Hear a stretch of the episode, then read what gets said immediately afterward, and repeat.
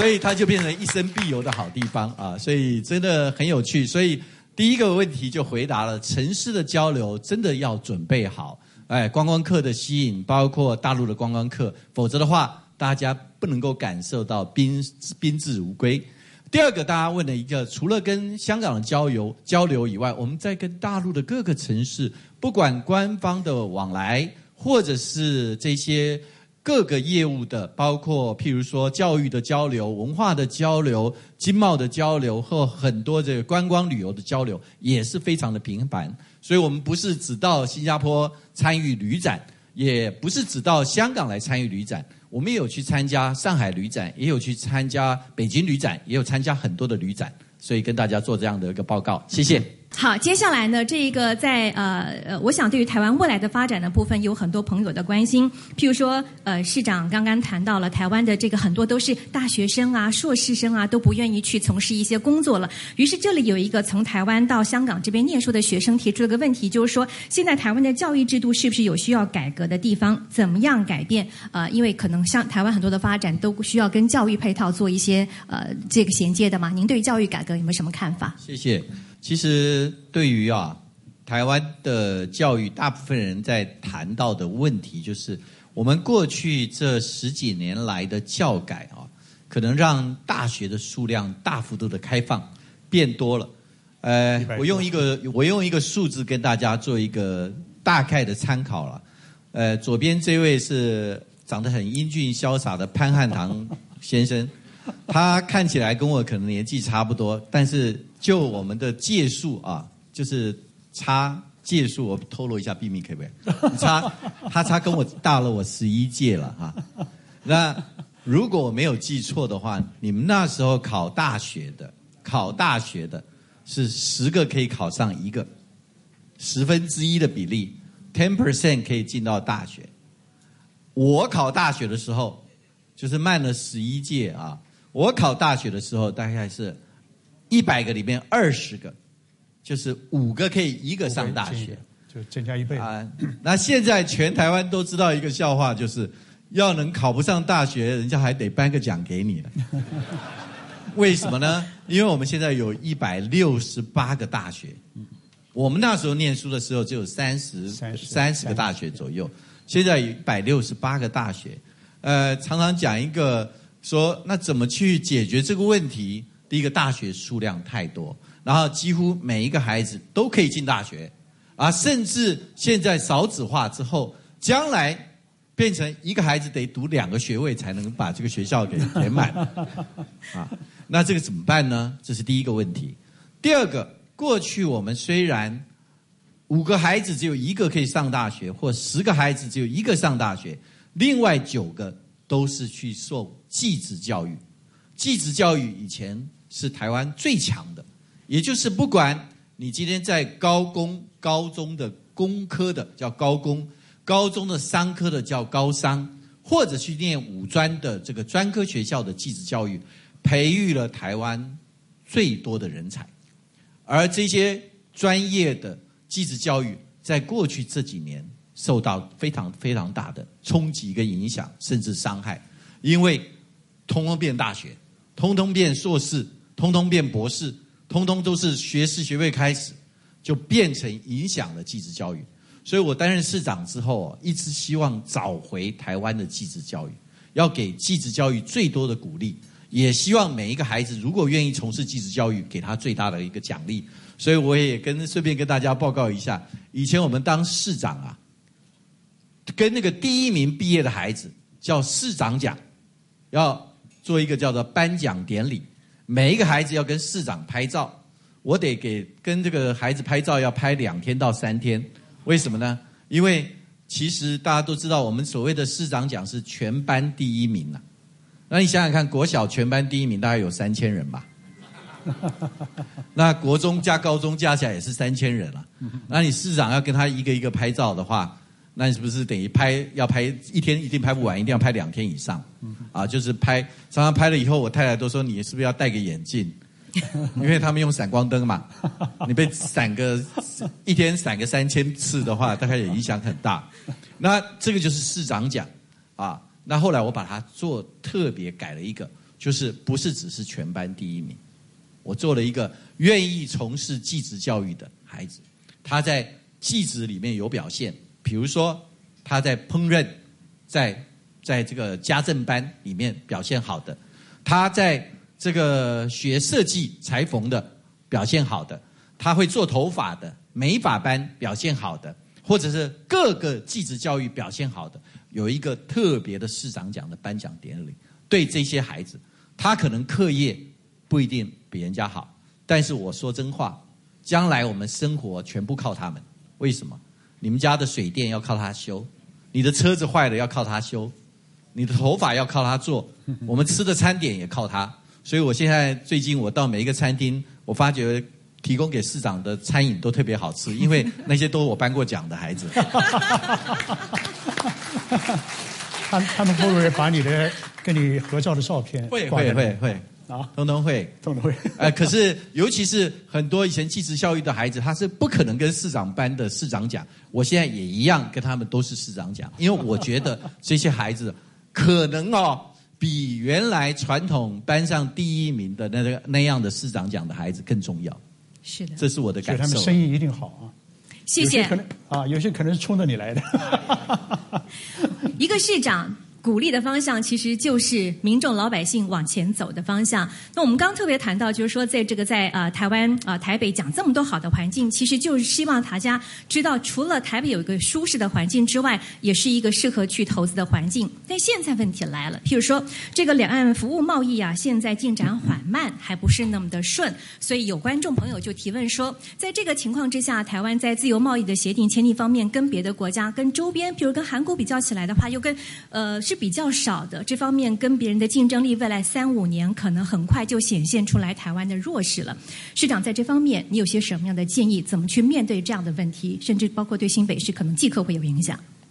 好，这个我想，呃，在自由贸易市场的推动上面，全世界这过去这几十年来，几乎是都是一致的，都希望开放市场，都希望自由贸易。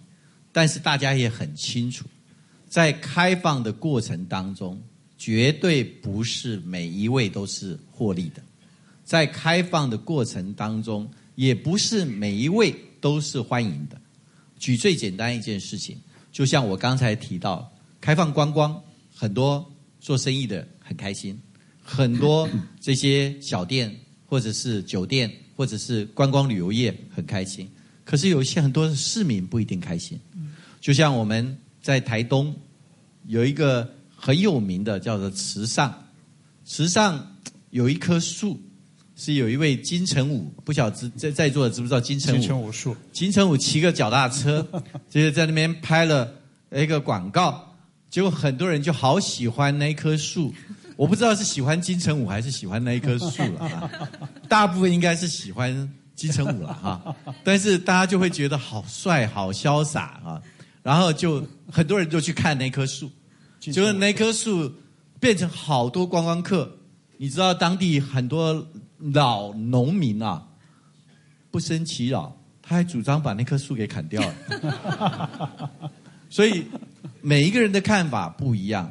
就像开放自由贸易啊，对每一个国家、每个地区来讲，都是有很多的正面，有很多的也要考虑的负面的问题。只是说，在沟通的过程当中，怎么样把负面的因素降到最低，让正面的因素能够显现出来，或者是受害的、受影响的一方能够受到比较适当的一个补偿。所以，并不是每一个自由贸易协定大家都是非常欢迎的，但是这个方向一定是一定是正确的。所以，整个台湾走自由贸易这一块。这条路是绝对不会改变，但是我们在签自由贸易协定的时候，受冲击的一面的影响是一定要考量的。所以这一点，我们等于是在过去这几年当中，每一个自由贸易协定都会碰到很大的压力，也碰到很大的挑战。不是只有 a 法而已，包括即便我们跟新加坡签的时候，或者是因为新新加坡是比较自由化的一个市场，所以那个自由贸易协定影响还没有这么大。跟纽西兰签就会有影响，那因为它一定会有一些农业的影响，农农业的冲击。那同样，我们现在想，如果我们今天跟韩国签、跟日本签，那又是另外一个环境。透析投资价值，掌握经济动向，一线金融网。呢是再次请到是香港法案会介绍我的这个啊中医师啊，他是刘玉龙博士，他本身也是香港浸会大学的中医药学院的临床部的高级讲师哈。再次欢迎你，刘老师，你好。呃，呃，欢迎各位听众朋友。嗯，上一节我们讲到这个中医和这个癌症的关系，其实我再重复一些啊，这个刘教授所讲的话哈，刘博士讲的话，他说其实。因为我们坊间会说，哎，有些的病，有些的癌症，或者某某某中医师特别的神医，可以有什么癌症，你吃点中药就可以痊愈。其实刘博士说，最好不要冒这个风险啊，要相信我们一定要相信西医，但是也要配合中医的治疗方法。那比如说有一些身体实在太弱的病人，他们可能抵抗不了手术、化疗、电疗，那。中医可以帮到他，或者是在化疗、电疗的期间比较辛苦的病人，中医可以缓解这个痛楚。甚至有一些在很初期，我们最后讲的很初期的癌症病人，就是又不好做手术，又这个吃药又不知道吃什么药，这情况下的可能中医呢，呃，你也试过，也可以帮他。比如说你说乳癌、乳腺癌，你曾经有。那我记得我曾经在之前也节目上访问过另外一个中医，他说啊，不是在讲癌，就是比如说像。现在女性都很多啊，子宫瘤啊，这个这个呃，这种又是良性的，但是又不要，因为西医一有瘤子说切了嘛，切了嘛，什么都要切嘛。子宫肌瘤啊，卵巢囊肿，囊肿。嗯，那从西医的角度来，最好切了，以免它以后变坏嘛。嗯，但是很多女士不喜欢切嘛。那有什么样的病人或者病是可以这样做？有什么样，就算早期你也建议马上去开刀呢？有吗？呃。还这这样有有，我现在门诊都有这些个案。啊。就说你比如说有些乳腺癌呢，嗯，他还没有连包块在哪里都没有，就是乳腺癌，乳腺上面长了，就零期的是吗？哦，就是相当于是很零类类似于这样，就说他还非常早期，但是西医呢，呃，他只是抽组织的时候看见有有癌细胞啊，但是照影像呢还看不到。包块。啊。西医还是说你要干脆手术算了啊？但手术呢，他说他不愿意。当然了。那他不愿意呢，就是最后他不愿意手术，就是说西医当然说你不愿意，我们也不会勉强。嗯。呃，就是说你不如就 wait and watch，就是等待观察。啊。西医来说你不手术，我也不可能抓住去给你化疗。啊啊啊！等待观察，等待观察，他也不能白等啊。对。他不白等怎么办呢？找中医。哎。然后最后他找到我，找到我呢，他就。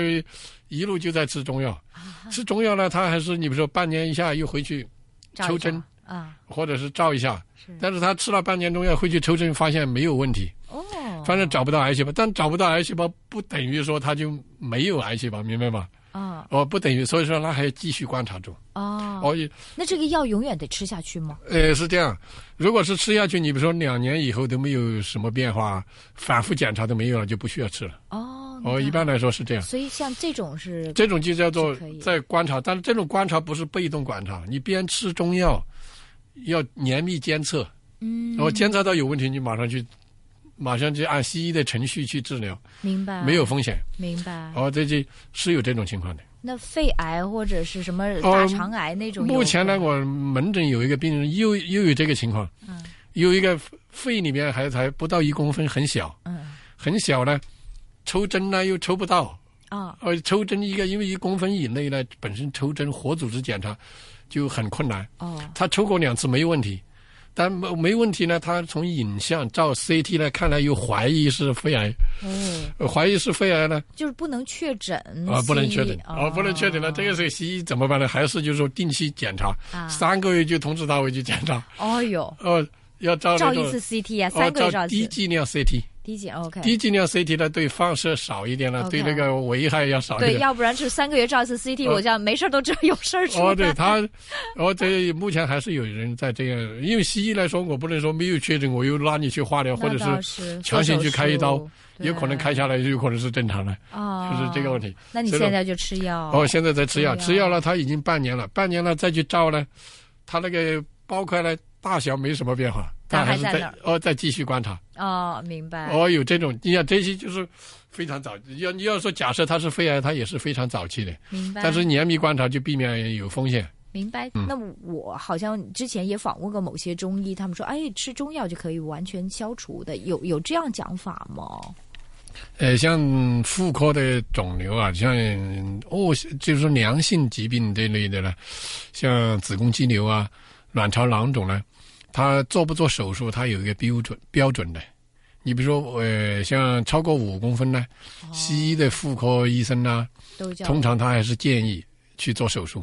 当然，有些人，呃，当然这里边呢有一个问题，就是说，呃，在你不做手术呢，西医来说。他也不会勉强你，就是说要做一个叫做观察，严密观察。对，观察什么呢？观察一个看他那个肿瘤的大小，嗯，有没有增持续增大。嗯。第二个呢，要对照它的这个肿瘤的性质有一个估计。你不知道它是不是有没有可能恶性变化？这些会不会转成癌症啊？那么这些呢，有些可以做一些定期的检查。第二个呢，可以抽一些血，看一下肿瘤的指数。嗯，就肿瘤指标，嗯，哦，你比如说有些卵巢癌，它那个叫肿瘤指标那个 CA 幺二五的话，它可能升的比较高。像看到这个指数又高，呃，肿瘤有时在五公分或者几公分，那么这种情况下，我们不要勉强他来单独吃中药，这个有可能他已经有哦，是卵巢癌的可能性。嗯，那么明显的肯定是卵巢囊肿，如果是明显就是良性。因为肿块也不会很大，五公分以内，他也不需要手术，那么可以吃中药观察。嗯，对。那么中药疗效怎么样呢？像卵巢的囊肿来说，五公分以内的话，呃，有相当一部分病人吃中药还是可以消掉。是吗？哦，大部分可以缩小。哦。哦，这是一个情况。呃，超过五公分，为什么还是要建议手术呢？因为，呃，它太大的话，可能它会出现一个旋转、扭转。扭转是从。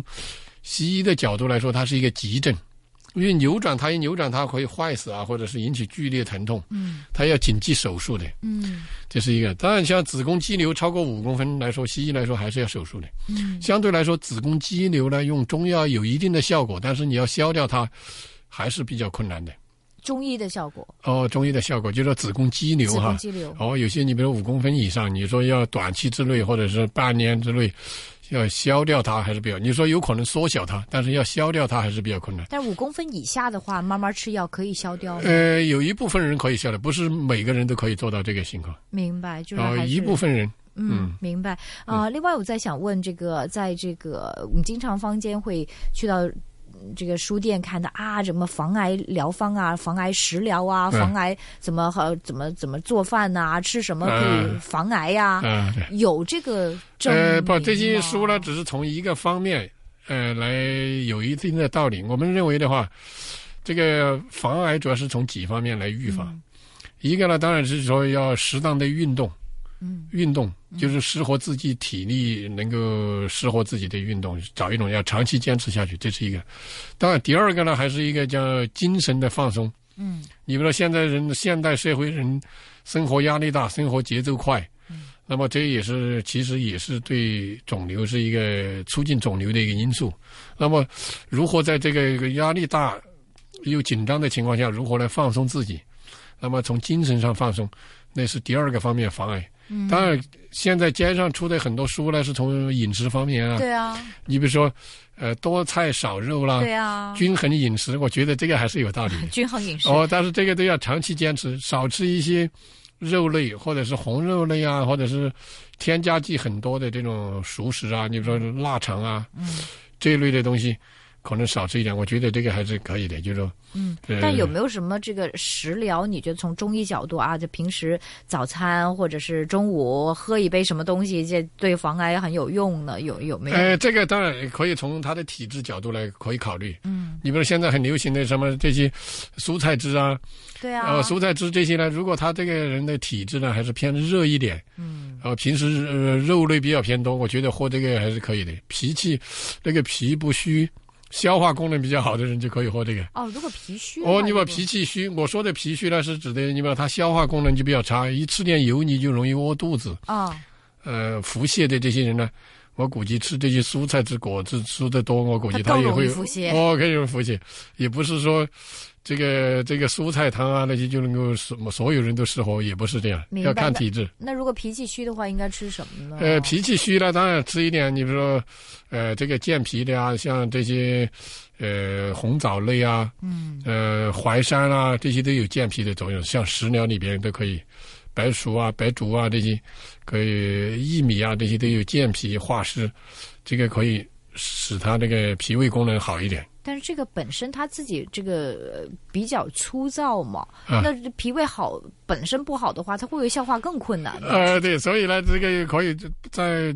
煮这个餐的时候也有技巧，要煮烂一点哦，煮烂一点，甚至打碎整成米糊啊，这些就容易消化。这些如果是还是很很粗硬的东西下去，它本身都本身就本身健脾的，吃下去也不消化的，更惨了。哦，这个呃，这个煮煮餐的时候，这个也要有一些技巧。你你平时有没有吃什么？就是可以你觉得以，比如说我以前访问有个嘉宾，他是这个吃这个健康食品的，他说啊，我觉得苦瓜素应该。吃这个防癌的啊，或者是苹果素、苹果胶的，怎么？你平时有没有吃一些东西？你觉得这个可能对养生啊，或者防癌有点用的呢？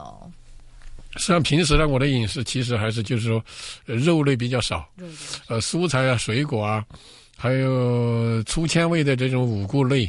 还是五谷类哦，五谷类这个就不光是米饭啊，或者是面食啊那些，呃，还是我我是这个饮食还是比较均衡。嗯，均衡。哦，对对，就是说，就最重要是均衡饮食。哦，均衡饮食。嗯，对，少油少盐。哦，对对，要要添加剂少放一点。其实大家都知道，只是你做不做得到而已。哦，对有没有坚持住？有的或能不能抵住一些外边那些？你们外边餐的很有诱惑。对啊。味道也好，颜色也好看，其实加了很多添加剂。添加剂是好。哦，对对。对，OK，另在癌症病人的饮食方面禁忌有哪些呢？呃，癌症饮食呢来说呢，要从三方面来考虑，一个是看要看体质，嗯，这是一方面；第二个呢，要看他目前有些什么不舒服。哦，有你比如说他，呃，目前你比如说他有些症状，咳嗽的人，他可能他的饮食又不一样了；有腹泻的人，有不是，这是要看他有什么哪些不舒服。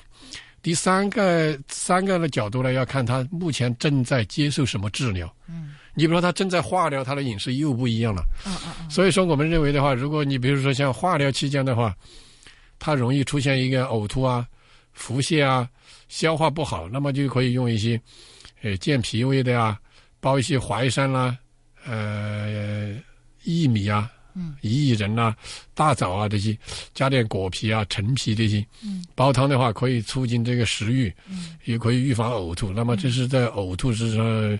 常用的食疗，嗯，就是淮山、白竹、薏米、红枣，加点陈皮，嗯，那么这个对他的帮助效果，所以说这是他有化疗期间。有些人当然他说我没有放化疗，就是一般癌症病人的饮食调理，有些他要看体质。你比如说有些人是气虚，嗯，有些人血虚，阴虚阳虚不同，他的食疗还是不太一样的。嗯，你说补气药呢，如果他有气虚。所谓气虚呢，就是这个一走路就喘了，或者周身没力，嗯呃，说话都有气无力，那么说明他气虚。气虚的话，像常用的像黄党参、黄芪这些的话，香港人喜欢煲凉茶、煲汤的人都会知道的，就是三钱四钱可以。就煲汤，它就可以补气了。人参不是补气的。呃，人参是大补元气。啊。如果他要这个气虚也分不同程度，有的人虚的很厉害。这个不需要人参的吗？哦，对。你做手术，因为应该是人参。啊，如果是当然那个要由中医师来判定，他是不是就是元气大伤。哦。如果元气大伤，才中医讲就是虚多少补多少，而不要补过头了。哎。这个这个一般做手术，这个这么大的，比如开肚子是癌症的手术，不是大手术，那一定是元气大伤。呃，当然也不一定，要看要看年龄，看他本身原有的体质。哦，就不能随便。哦，有的人开完一个手术以后，哎，他觉得很快一个礼拜就恢复，但有的人可能整了一两个月都还没有恢复。就是如果元气大虚，可以包人参。嗯。哦，人参、黄芪啊，这些补气是可以的。嗯，但是这个就是要看中医师来决定。哦，中医师决定。明白，所以这个癌症病人吃这个什么人参啊、鹿茸啊，这个都都是要看。哦，要看他是否有需不需要。你比如说像前列腺癌的病人来说，尽管他有虚，甚至是阳虚，我们都不建议他吃鹿茸。鹿茸哦，鹿茸哦，不是热的问题。当然，它还有一个，因为鹿茸呢含有这个雄性荷尔蒙、雄性激素。前列腺癌呢，这个雄性激素对这个前列腺癌的发生有促进作用。嗯。所以说，像前列腺癌是不能随便吃鹿茸的。哦，明白。哦，是。但是，比如说做放射性治疗、电疗的时候，就是没有没有化疗嘛？这个是不是什么药都可以吃的呢？呃，也不是放放射治疗，我们认为。呃，容易产生一些中医认为这个放射线是一个热毒的这种之邪气，它照射人体会耗气伤阴，就是使人产生气虚啊，或者是阴虚。嗯，那么这个时候呢，要吃的要调理的话，应该是吃一些补气养阴的药材，嗯，而不是说所有的都可以调理。嗯，有补气养阴的呢，像太子参呐、西洋参、嗯麦冬啊。沙参这些是可以煲汤的，是拿来补气养阴来对付这个，减少这个放疗的这个副作用的。嗯，哦，这个是不同的。明白，明白。那么，比如说像那个灵芝孢子，呃，灵芝孢子可以。呃，灵芝孢子呢，当然它我们知道，像灵芝呢，它有一个对提升这个癌症病人的他那个免疫功能，嗯，呃，这个有一定的辅助作用。呃，如果这个病人呢，通过做完化疗、放射治疗，或者是呃肝功能情况也比较好，还是可以适当有一些辅助作用。在什么时候应该可以吃？呃，你比如说他做完放化疗以后，放化疗，嗯，啊，放化疗以后呢，呃，身体免疫功能比较低，嗯，可以吃它来提升这个免疫功能。一般什么病人都可以吃吗？呃，应该讲的话。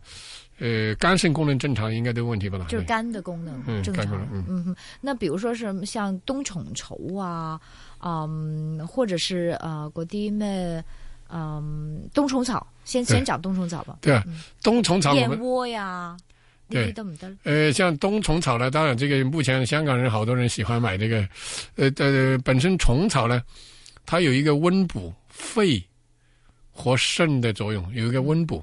所以呢，对于一些肺癌啊、肾癌啊、肾虚的人呢，虫草还是有帮助的。嗯，当然就是说，你不能说单纯就用中冬虫草来代替其他疗法是不行的。嗯，它只顶多也是一个辅助，辅助，嗯，辅助来提升人的体质，嗯，来补补一下这个肺和肾，嗯，提升这个免疫功能。不能说哎，我吃了虫草算了，没事了。我反正其他该化疗我都不去搞，也不行的。它是一个辅助作用。辅助也是。那我们刚才讲的那些都是有辅助作用的吧？啊，对。有补气的，然后啊，燕窝，燕窝。灵芝。燕燕燕窝，注意这个燕窝这个东西呢，当然它有美容啊，它里面含有一些荷尔蒙啊，蛋白啊，荷尔蒙。所以说，我们不建议这些乳腺癌的病人，或者是妇科肿瘤病人，像子宫。发糕呢？呃，花椒应该问题不大。花椒其实就是鱼肚鱼的肚子。啊。鱼的肚子呢，它这个它含的是一些胶原蛋白这些，呃，没有关系的，它是一个营养补充剂。但有个问题，如果是做化疗期间吃花椒呢，它不太容易消化。嗯嗯嗯。我如果肿瘤病人吃花椒还是没有问题的，只不过要看他消化能力。嗯。呃，如果消化能力差一点，他要加一些帮助消化的进去。嗯。你不吃花椒的时候，你加点果皮啊、陈皮。呃，陈皮、砂仁或者是山楂这些，这样吃下去，它才不不容易消化。明白哦，这花椒难消化。哦，花椒是胶质类，不太容易消化。就阿胶那些都是难消化。都是一样的，都是这个问题。那一般的，我记得这个，呃，一般的病人在什么样的阶段可以寻求中医药的辅助呢？是这样，应该讲的话，呃，肿瘤病人无论是早期、中期。或者是晚期，不管他有没有接受中西医的治疗，他都可以咨询中医的意见。你比如说做完手术以后，他咨询中医呢，中医可以帮他调理这个术后体质，让他尽快恢复这个体质，也可以建议一些食疗给他来调理身体。嗯，这是一个。有些病人呢，可能正在接受化疗，那么化疗中间间歇期就没有化疗的中间那个时间呢？可以来呢，用中药帮他能够减毒增效，减轻这些化疗的毒性，嗯，来调理身体。嗯，哦，如果放疗同样放疗期间，他也可以照样来呃咨询中医的意见。一这是一种情况。另外一个呢，西医已经做完这些手术放化疗，所有的疗程完成了。你完成了有两种情况，一个呢，诶，他的肿瘤已经诶消失了，就是微坦的瓦起了，就等待观察了。就是说，我们定期帮你检查了，就不需要做什么了。那么这个时候，中药来做啥呢？中医来帮他提升体质，来帮他这个巩固维持。嗯，因为有些人尽管通过治疗以后，西医的治疗有，哎，当前身体检查不到肿瘤，不代表他没肿瘤。嗯，有可能若干年以后他复发，有呃复发的情况，所以说要预防复发。嗯，我觉得吃点中药来预防还是有帮助的。明白。哦，就是当然，另外一种情况找中医的情况是什么呢？他用了西医的所有的手术、放疗、化疗以后。这个人的体内的肿瘤还没有消掉，有一部分病人甚至就是说，用放化疗已经控制不住了，就是说无效了。无效，西医给他一个建议是什么呢？停药，等待新药的出现。哦哟，我就说，我说现在是有啊，时不时要出现新药。是出现了新药以后呢，让这个病人参加这个临床研究，就说哎。我们有个新药出来了，现在还不知道效果怎么样，要拿人来试一下，愿不愿意试？试可以参加进来，但是新药还没有出现之前，这个病人的病情，他那个肿瘤还在长，你不能白等啊，白等就那个新药的出现，那这个时候来找中医，中医根据他的体质提升体质，用一些药用药以后呢，至少呢让这个肿瘤呢至少发展慢一点，嗯没不要长那么快，你那种。坐以待毙，在那里什么都不处理，那看着看着它长，那个也不是个办法。所以说，来吃中药的时候，我们也看到有一些部分病人呢，尽管有抗药性，化疗、放疗无效，哎，他吃一段时间中药，有一些病人呢，哎，他明显他的指数开始肿瘤指数升得很快，嗯，但是他后边慢慢呢升得慢了，这是一个效果。第二个呢，看到哎，他很辛苦，很很痛苦。但是吃完中药以后呢，至少哎，他没有那么咳嗽了，痛也减少了，这也是一种效果。那当然。然后，另外一部分病人吃一直吃来吃去，哎，吃到后边呢，发现那个肿瘤开始长得很快，最后慢慢长得慢，最后停止。啊。甚至有个别病人呢，哎，慢慢少部分病人呢，哎，看到肿瘤反而缩小了。嗯。也就是说，这部分病人，西医宣布就说，哎，暂时目前已经没效了，抗药性了。但是，呃，那么这部分病人来找到中医，也不是说就是说完全无效。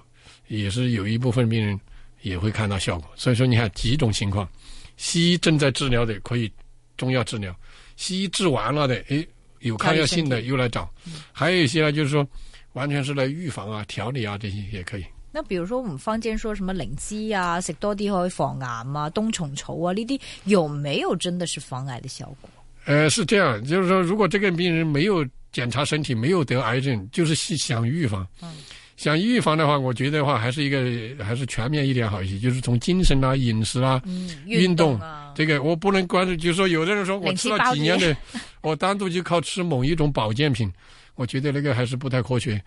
呃，还是我觉得防癌的措施最有效的，还是刚才说的。明白。嗯，今天呢是非常感谢哦，还有一个问题啊。嗯。突然想起来，这经常呢，这个听讲，这个中医会运用以毒攻毒的理论呢，运用砒霜来治疗癌症，是不是这样的？比如说白血病。嗯，我知道，像中药在抗肿瘤方面呢，有几大类，其中有一类，你比如有些是清热解毒啦，有的就是软坚散结啦，活血化瘀，有一类是这个以毒攻毒。对。所谓以毒攻毒，我们知道中医对癌症的认识，认为它就是一种癌毒。对。是一种毒。那么这个药物里面呢，确实有些中药是有毒性的，嗯，有些是剧毒的，有的是中等毒性的，有的是低毒的，嗯，剧毒的，你像头先说的，像砒霜这些药物，砒霜在以前呢，呃，在目前来说，它是一个剧毒药，也是，嗯，但是通过研究以后呢，把这个砒霜通过提取，通过一定的化学工艺提取以后呢。提取出来的这种抗癌成分叫三氧化二砷。三氧化二砷呢，已经在治疗白血病的其中叫 M 三型的这个白血病里面的疗效是非常好的。啊，然后这个叫这就是一种以毒攻毒里边比较成功的例子。但是它是提取出来以后呢，呃，在有一个安全剂量，嗯，有一些副作用，但是它在在安全指引下用呢是又安全又有效果，但是不建议就是说。病人自己哦是 白血病人，自己去到民间去找砒霜来治。谁的了咁？哦，这个是危险，非常危险。